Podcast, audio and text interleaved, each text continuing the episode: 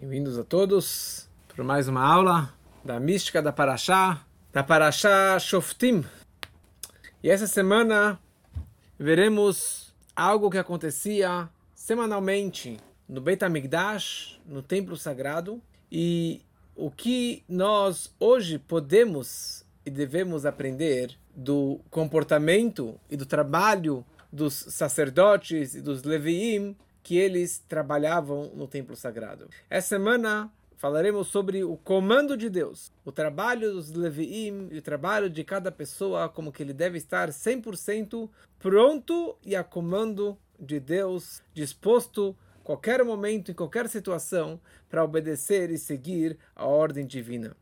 A paraxá dessa semana é Paraxá Shoftim, que descreve sobre muitas leis e comportamento dos, do nosso povo que nós devemos seguir. E falando sobre a época do templo sagrado, na época do Betamigdash, quando que os sacerdotes, os Koanim, estavam lá apostos, trabalhando o tempo todo, nós podemos imaginar o número de Koanim que havia na época do templo. E como que eles faziam para que todos os Koanim, para que todos os sacerdotes pudessem participar do trabalho sagrado. Então eles acabaram pegando todas as famílias dos sacerdotes, os Kohanim, e dividiram elas em 24 grupos, Mishmarot. Cada grupo tinha uma época específica do ano, determinada naquela época do ano que ele iria chegar para Jerusalém e trabalhar no templo sagrado. No começo do trabalho do templo, ainda no deserto, na época de Moshe, na época do irmão dele de Aaron.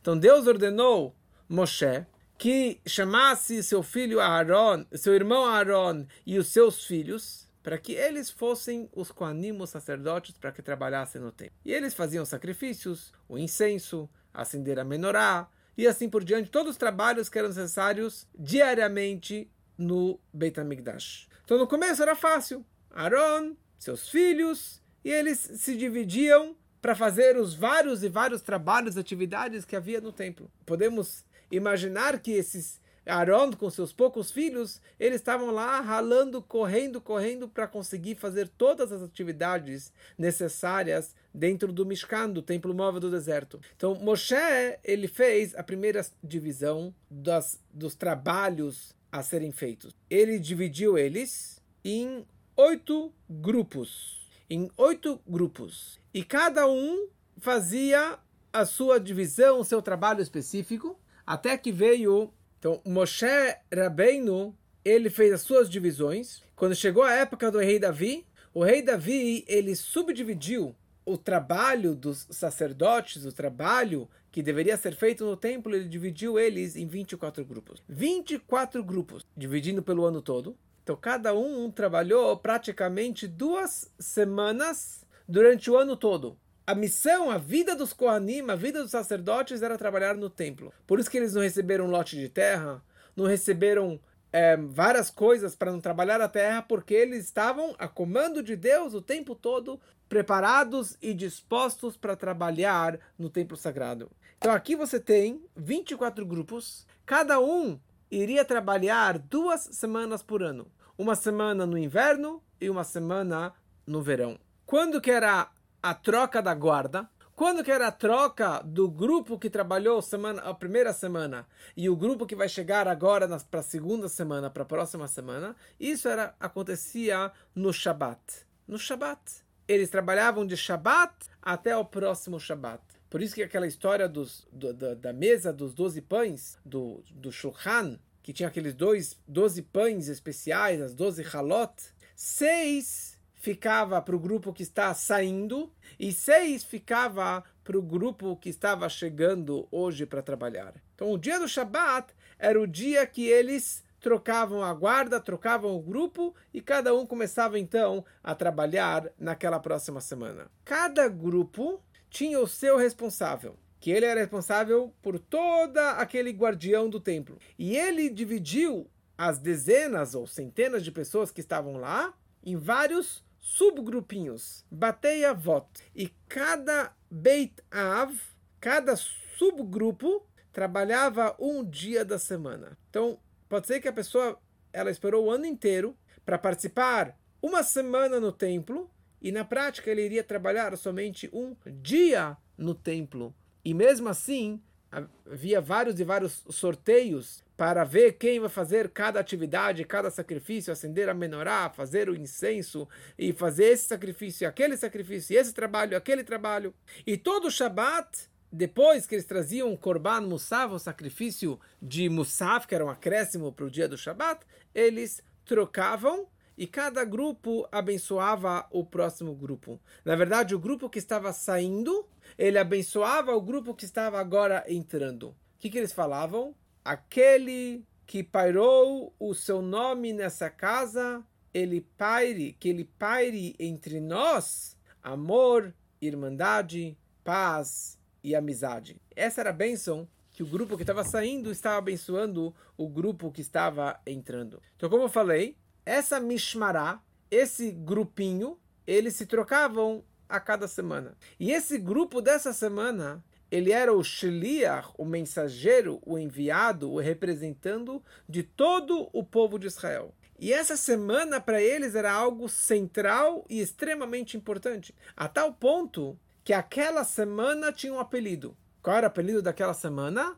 Um grupo da família tal. Ou o grupo tal que vai trabalhar nessa semana. Como, por exemplo, estamos agora na Parashá Shoftim. Semana passada, Parashá Re'ei. Cada semana tem o nome da semana e o nome da Parashá que nós leremos na Torá. Na época do tempo era diferente. O nome que era dado era o nome do grupo que iria trabalhar naquela semana no templo. Então, eles chamavam, por exemplo, o primeiro grupo chamava família Yehoriv. O segundo grupo chamava família Yedaya. E assim foi passando de grupo para o grupo. E aqui é interessante que esse, essa ordem dos grupos que se subdividiam durante o ano todo, durante os quatro, 24 semanas e depois mais 24 semanas, esse nome foi mantido e guardado mesmo após a destruição do templo. Mesmo após não haver mais as oferendas, os sacrifícios no templo, eles mantiveram estes nomes. E os Koanim, os sacerdotes, eles sabiam que eles pertenciam a este grupo e eles mantiveram esse nome. E eles estavam sempre sabendo quem seria o grupo, a família que trabalharia hoje no templo. Para que quando o Mashiach chegar e o Beit fosse, na prática, construído ou reconstruído, então aquela família já estaria em stand-by, preparadas para trabalhar no templo naquela semana. Nós sabemos que Israel tem muitas escavações e museus e descobertas maravilhosas que eles acharam em todas as várias escavações que eles fizeram. Nas ruínas da sinagoga velha, antiga, em Cesaria, em Quesária, que é uma sinagoga que vem desde a época da Mishnah, da época do Talmud, mais de dois mil anos, quase dois mil anos. Eles encontraram lá placas de, de barro, ou placas de, não sei exatamente se é de pedra, mas acharam luar, placas nas quais estavam gravadas o nome das 24 famílias. No, na mensagem que eu mandei para vocês, o PDF que eu mandei para vocês, ali tem um desenho incrível, um desenho dessa, uma foto na verdade, dessa, dessa plaquinha na qual estava escrito o nome das 24 famílias. E ali está escrito Mishmeret Yoariv Misarvei Maron. Está escrito o primeiro grupo era a família Yora, é, o grupo Yoriv que vinha desse lugar Sarvei Marom. Mishmeret Shniya chamava Yedaya de que veio do Amok Tziporim. O terceiro grupo, Harim, de pasta. O terceiro, Shearim, e assim por diante. Está escrito aqui todas as 24 famílias, que isso aqui é incrível como que acharam isso e que comprova exatamente essa ideia que o Talmud escreve para gente, que os sacerdotes eram divididos em 24 grupos, em 24 é, é, grupinhos. Em Tisha que passou agora, tem, tem um trecho eh, que lemos na manhã de Tisha B'Av, 9 de Av, lembrando da destruição do templo, e ali ele descreve o nome dos 24 grupinhos e da onde que eles vieram. Quer dizer, que é algo do passado e é algo que se mantém e é algo que muito em breve vai poder voltar. E aqui tem uma outra coisa interessante. Apesar que havia essa subdivisão de 24 grupos e cada grupo só poderia ir ao templo para trabalhar duas semanas por ano, uma no verão, uma no inverno, mas existia cartão VIP, acesso VIP, sala VIP. Como que funcionava isso? E é isso que a Torá descreve na nossa semana, na nossa paraxá. A Torá fala, a Levi, se o Levi ou Cohen ele vier de qualquer cidade de Israel, e ele vier até o templo sagrado, e ele fala, eu estou aqui e eu quero trabalhar eu quero participar do sacrifício, de fazer alguma atividade especial lá dentro. Então fala a Torá, Vesheret, ele pode servir a Deus como todos os seus irmãos, os Leviim. E aqui nós aprendemos que, primeira coisa, ele pode participar de oferendas de donativos, de Nedaval, de Rová, mesmo num grupo que não pertencia a ele, na semana que não pertencia a ele. E mais ainda, aqui a Torá vem nos ensinar que nas três grandes festas, Pesach, Shavuot e Sukkot, o penetra, o Kohen, que não faz parte dessa, desse grupo, dessa semana de trabalho, ele pode entrar e pode fazer os sacrifícios da grande festa, apesar que não é a sua semana. Ele poderia entrar lá e participar de uma família que não faz parte dele, de um grupo que não faz parte dele. Por quê? Porque ele foi, ele saiu da casa dele, lá de longe, e viajou até Jerusalém para estar lá, para poder se aproximar de Deus e trabalhar na casa de Deus e fazer sacrifícios para Hashem, então fala a Torá, eu te dou o crédito e o mérito e a oportunidade de você participar e trabalhar no templo sagrado, apesar que não é a tua semana. Mas já que você se inspirou e se movimentou, saiu de casa para fazer isso, você tem todo o direito, acesso VIP de entrar dentro do templo e fazer esse trabalho tão especial. Então, não somente a Torá permite fazer Korban Nedavá e Chová, quer dizer, sacrifícios particulares dele que ele precisava trazer para agradecer por alguma coisa, ele transgrediu, ele precisava trazer algum sacrifício por alguma transgressão, mas a Torá fala que outros sacrifícios que não pertencem a ele, de outras pessoas, ele também poderia entrar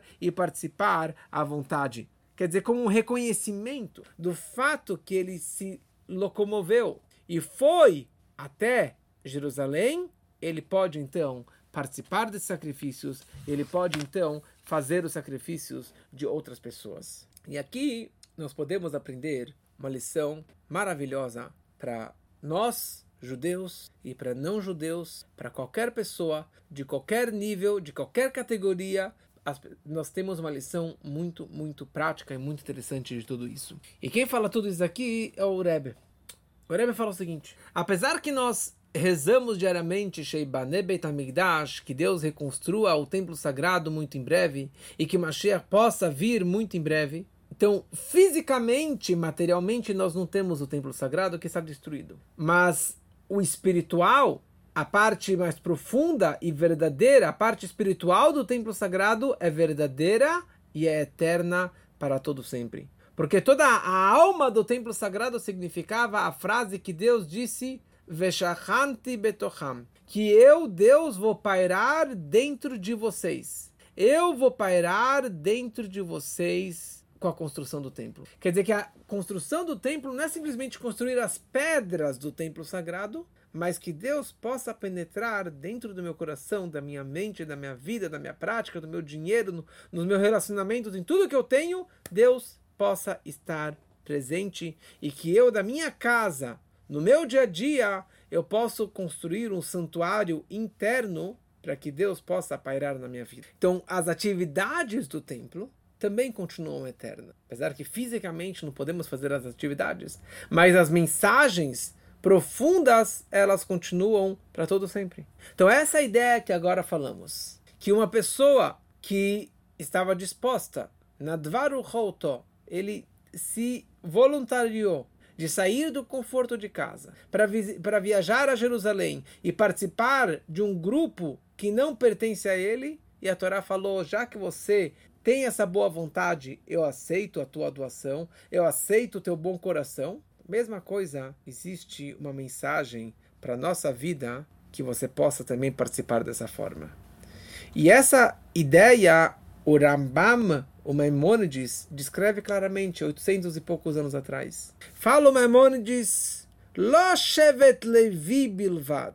Não somente a tribo de Levi tem esse mérito de servir e trabalhar, e 24-7, a vida toda dedicada a Deus, ela kol ish veish. Cada homem e homem, ou cada pessoa e pessoa, que se voluntariar e seu coração quiser doar de si para se abster e se afastar dos seus prazeres e interesses particulares e estar de prontidão para servir e trabalhar para Deus, fala o Memônides, essa pessoa ela foi consagrada Kodesh Kodashim. Ela é consagrada Santo do Santo. Vie Hashem Helko, e Deus será o seu quinhão e a sua herança para todo sempre e Deus vai ser a sua sorte. É muito forte essa mensagem que o Maimonides está nos escrevendo, que não somente um sacerdote pode fazer esse trabalho, mas cada pessoa que ela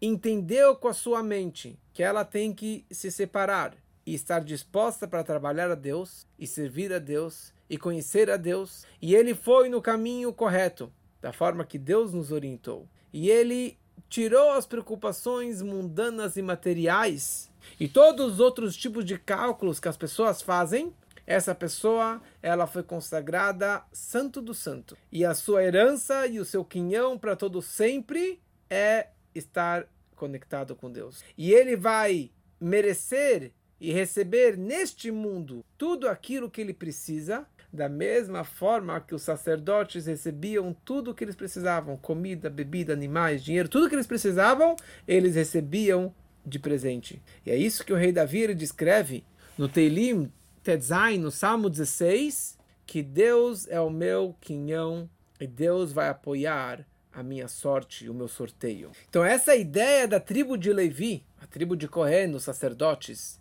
de estarem totalmente dedicados a servir a Deus, cada judeu e judeu que desejar, ele também faz parte, entre aspas, dessa tribo de Levi. O que significa Levi? Quando que o patriarca Jacob ele teve o Levi com a Leia, porque a Leia, a matriarca Leia teve Reuven, Shimon e Levi ela deveria ter dois filhos. E dela teve o terceiro filho. Dela falou: Rapamila vei shielai. Agora o meu marido Yaakov vai me acompanhar porque eu tenho três filhos. A Raquel não tinha filho nenhum ainda. Então ele falou: agora ele vai me acompanhar. Levi vem na palavra levaiá, de acompanhar. O trabalho de Levi significa estar conectado com Deus. A tal ponto que ele está no nível de Kohen Gadol, do sumo sacerdote, como a frase que o Maimonides escreveu, Nitkadesh Kodesh Kodashim, ele fica consagrado santo dos santos, como um Kohen Gadol. Quer dizer que toda a sua essência é como um Kohen Gadol, um sumo sacerdote de dedicação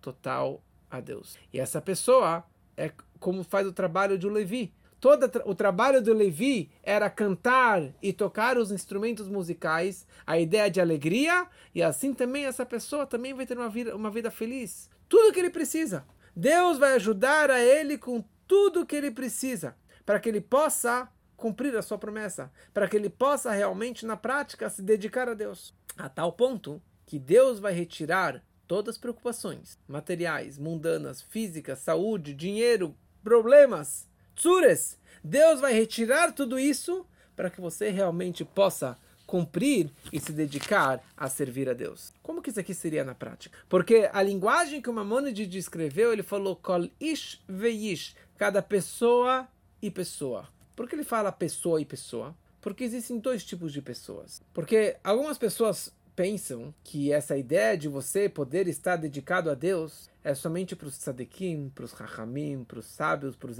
eruditos, para as pessoas que estão 24/7 dedicados ao estudo da Torá, fechados na Estivá, no Kolel, estudando Torá o tempo todo. Essas são as pessoas dedicadas a Deus. Mas não o resto do povo. Não a maioria do povo que está nos business, que está nos negócios e que não está no mundo da Torá o tempo todo. Vem o Memórides e, e nega esse pensamento. E ele fala que quem pode se comportar como um Levi? Quem é a pessoa que pode estar dedicada a Deus e se voluntariar, estar realmente conectada com Ele? Kol ish veish. Qualquer pessoa qualquer pessoa do seu jeito. Porque você tem pessoas mais intelectuais, pessoas que estudam sabedoria da Torá, assuntos mais espirituais, mais elevados, e você tem pessoas mais emocionais, ou pessoas que estão mais no mundo prático, no mundo da natureza, trabalhando, comprando, vendendo, pessoas práticas, pessoas do mundo, não pessoas intelectuais, pessoas estudiosas, como que era no povo de Israel. Você tem Yoshvei Ohel, pessoas que sentam na tenda da Torá e estudam Torá o tempo todo, e você tem pessoas que estão na rua, na feira, no trabalho, no computador, comprando, vendendo, pessoas de boas ações. E essas pessoas também dedicam um pouquinho do seu dia para estudar Torá. Como agora, você parou o horário da noite, em vez de assistir televisão ou ver uma outra coisa, você vai pegar, parar e assistir um pouco de Torá, meia hora de Torá, 40 minutos de Torá. Então é isso que o Maimonides ele está falando. Que não somente a tribo de Levi, mas cada pessoa e pessoa. Se você é um estudioso da Torá, você tem que participar dessa atividade pública. E se você está nos seus negócios, você também precisa participar de ensinar as outras pessoas. Porque o trabalho do Levi e do Kohen é servir ao público, representando o público, atendendo o público, ensinando o público. Então, por um lado, Fala a Torá, se você estuda a Torá o dia inteiro, parabéns. Mas não seja como a história que eu contei semana passada daquele ermitão, na história do Baal Shem Tov, que ele estava lá 50 anos fechados na, fechado na sinagoga, sem casar, sem cuidar da saúde, sem, sem tomar banho, sem, sem comer, sem nada, só na Torá. Tá errado. Você tem que olhar para o próximo. Você conheceu? Você aprendeu? Ensina para o próximo. Como nossos sábios diziam, se você sabe Aleph, ensine para o próximo. Se você conhece o Beit, ensine para o próximo Beit. Você conhece Aleph, Beit, Gimel? Ensine para o outro Aleph, Beit, Gimel. Você conhece um pouquinho de Shabat? Ensine para o próximo Shabat. Se você, você pratica doação, to, to, um, tzedakah, ensine para o outro fazer também. Incentive o outro a fazer tzedakah. Você sabe rezar? Ensine para aquele que não sabe rezar. E qualquer outra coisa. Isso é em relação ao estudioso da Torá. Mas fala o Rambam que se você é um homem de negócios, você também tem uma responsabilidade pública. A tua vida não é só ao redor do teu umbigo. A tua vida não é só para pensar em si. A nossa vida, estamos aqui para pensar e ajudar o próximo. Então, se você está no business, você tem dinheiro, você consegue ajudar o próximo, ajudando uma sinagoga, ajudando uma escola judaica, ajudando um, um estudante, um rabino de Torá, ajudando alguma coisa que vai ajudar o público em geral. E essa mensagem nós percebemos nas milhares e milhares de histórias do Rebbe, de como que o Rebbe incentivava as pessoas que aproveitassem o seu dom e que não largassem o seu dom para fazer algo só espiritual. E assim também o Rebbe incentivou inúmeras pessoas que permanecessem na sua cidade, no seu país, apesar que ali não tinha uma grande comunidade judaica, para quê? Para ali ele incentivar e aumentar o estudo da Torá e o judaísmo. Havia um grande rabino em Israel, já contei algumas histórias sobre ele. Meu sogro tinha muito contato com ele. Ele se chamava Reuven Dunin. Reuven Dunin, ele uma época não estava nada religioso, e ele acabou se aproximando da Torá, das mitzvot, do judaísmo, e ele o business dele, desde pequeno, kibbutz, etc., ele trabalhava como um tratorista, um motorista de trator. E na hora que ele começou a fazer chuvá e se aproximar mais da religião, ele falou, não combina ser rabino religioso, de barba, estudando tanta Torá, e ser motorista de trator, ser um tratorista. E ele viajou para o Rebbe, como que faremos semana que vem, se Deus quiser, e ele teve uma audiência com o Rebbe. E a primeira mensagem, o professor dele, o rabino dele tinha falado para ele que a palavra, a primeira mensagem que o Rebbe te fala é uma mensagem para a tua vida toda. Que é aquele momento de connection com o Rebbe, de yehidut, que a essência da tua alma está se conectando com a essência do Rebbe. O Rebbe está, na verdade, falando uma profecia de como que toda a sua vida deve ser. E o Rebbe começa a audiência falando, então você trabalha com trator, né? Então você deve continuar trabalhando como um tratorista. E ele começou a chorar e chorar e chorar, indignado, porque ele não queria mais trabalhar no trator. Ele falou, não combina ser um tratorista e ser um rabino e ser um professor de Torá. Mas o Rebbe falou para ele, não. Pelo contrário, a tua missão da tua vida é ser um motorista de trator.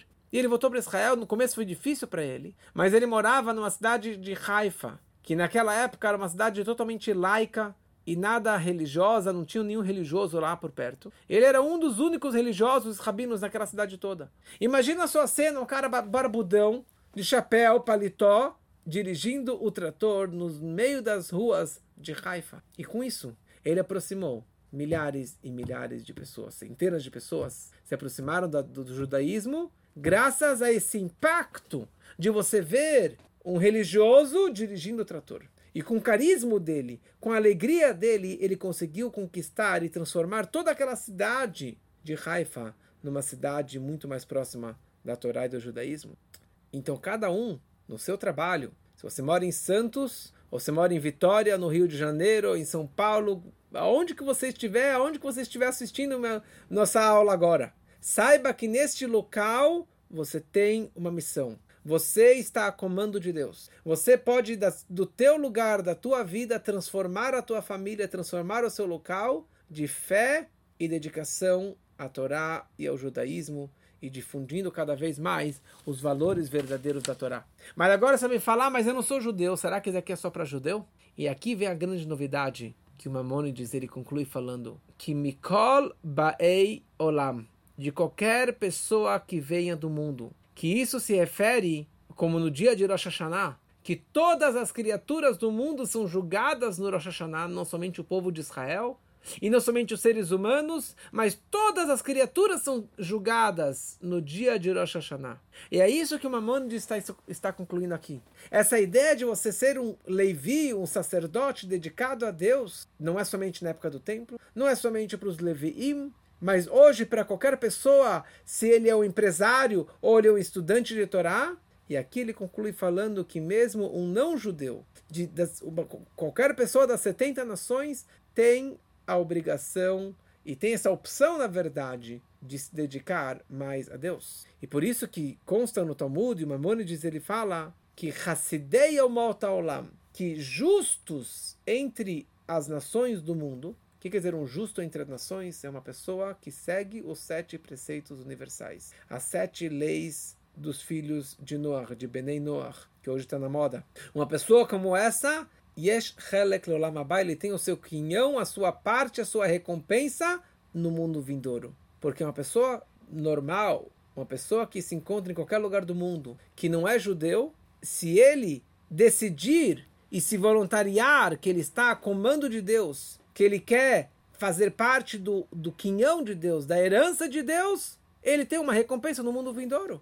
E essa dedicação tem que ser não somente para os estudiosos entre o, os povos do mundo, mas qualquer pessoa, qualquer pessoa da mais simples, da mais ignorante, de qualquer nível que ele seja, ele pode e deve ter esse voluntariado e de estar a comando de Deus, de estar o tempo todo a serviço de Deus e dessa forma ele recebe todas as bênçãos que falamos antes, que Deus vai tirar de você todas as suas preocupações materiais, preocupações de saúde, preocupações financeiras, porque você virou, na verdade, um quinhão, um pedaço de Deus, uma conexão de Deus. Então, que cada um possa, da sua vida, do local onde você estiver, do trabalho que você estiver fazendo, pense nisso e se dedique a isso, para ajudar mais ao próximo, se dedicar mais a Deus, você mas essa missão principal da tribo de Levi é de incentivar os outros, de você ajudar os outros e você ensinar os outros para que todo mundo possa realmente reconhecer que Hashem Echad Shmo Echad, que Deus ele é um, o seu nome é um e que todos possamos realmente aprender e ensinar e nos conectarmos cada vez mais com ele. E é isso que vai aproximar a vinda do Mashiach, que aí sim voltarão os 24 grupos dos Levim. E naquele momento é Hashem Echad Shmo Echad, todos irão reconhecer como que Hashem é um e o seu nome é um, e que isso seja realmente muito em breve, se Deus quiser.